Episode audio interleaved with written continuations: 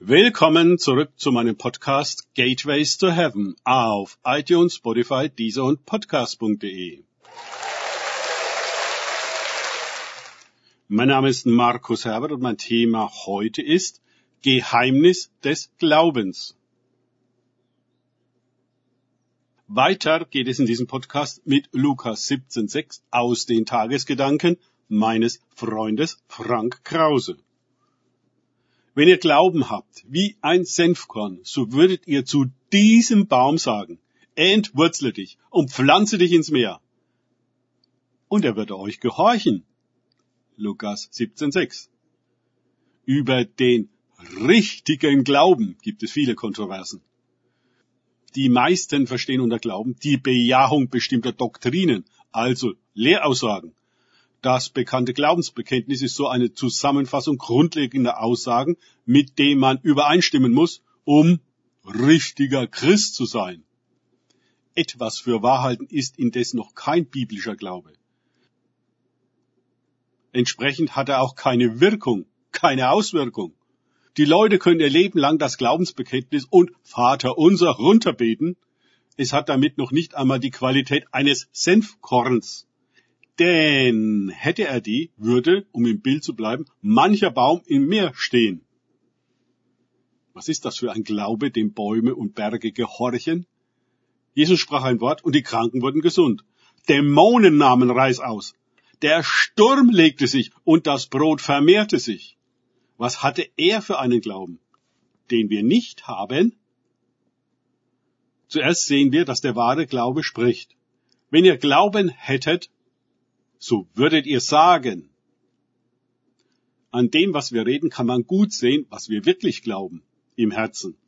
Denn der Glaube spricht aus dem Herzen und nicht aus dem Intellekt, Wissen, Kopf. Viele Bibelstellen, die wir hier nicht auflisten können, belegen das. Etwa die bekannten Worte aus Römer 10.10. 10. Denn mit dem Herzen wird geglaubt und mit dem Munde bekannt. Es heißt, wes das Herz voll ist, des geht der Mund über. Wir können uns sehr viel darüber einbilden, was wir angeblich alles glauben. Aber würden wir uns selbst einmal einen Tag lang zuhören, Klammer auf, aufnehmen und nachträglich abhören, Klammer zu, dann wäre das eine Offenbarung darüber, was wir wirklich glauben, was unsere tiefen Überzeugungen sind. Wenn Christus nicht in der Tiefe unseres Herzens ankommt, dann kann er dort auch nicht jenen Glauben wirken, der einer so genauen Übereinstimmung mit Gott entspricht, dass wir das Gleiche sagen wie er. Und das in dem gleichen Geist und mit der gleichen völligen Überzeugung. Das geschieht, was wir sagen. Denn Gott spricht und es geschieht. Aber er spricht ganzheitlich, mit ganzem Herzen, ganzer Seele, ganzem Verstand und aller Kraft.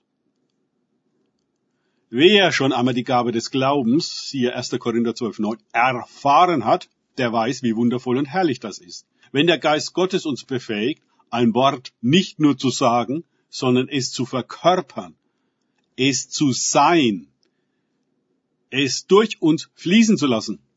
Wir spüren dann seine Macht. Wann immer wir in einer inneren Gesammeltheit und Einheit von all unserem Denken, Fühlen und Wollen etwas erbeten oder bestimmen, dann geschieht es. Und wir wissen es sogar, dass es geschieht.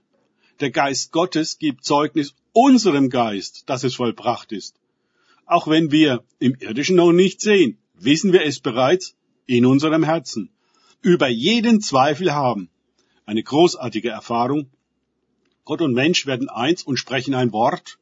Und es geschieht.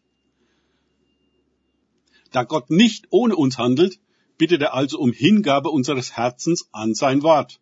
Dann kann er es tief in unser Innerstes legen. Dort kann es wachsen und dann Frucht bringen, wenn die Zeit reif ist und es aus uns hervorstrahlt und hervorspricht. Das in der guten Erde aber sind die, welche in einem redlichen und gutem Herzen das Wort, nachdem sie es gehört haben, bewahren und Frucht bringen mit Ausharren. Lukas 8, 15. Danke fürs Zuhören. Denkt bitte immer daran, kenne ich es oder kann ich es? Im Sinne von erlebe ich es.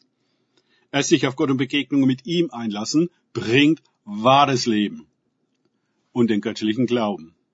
Gott segne euch und wir hören uns wieder.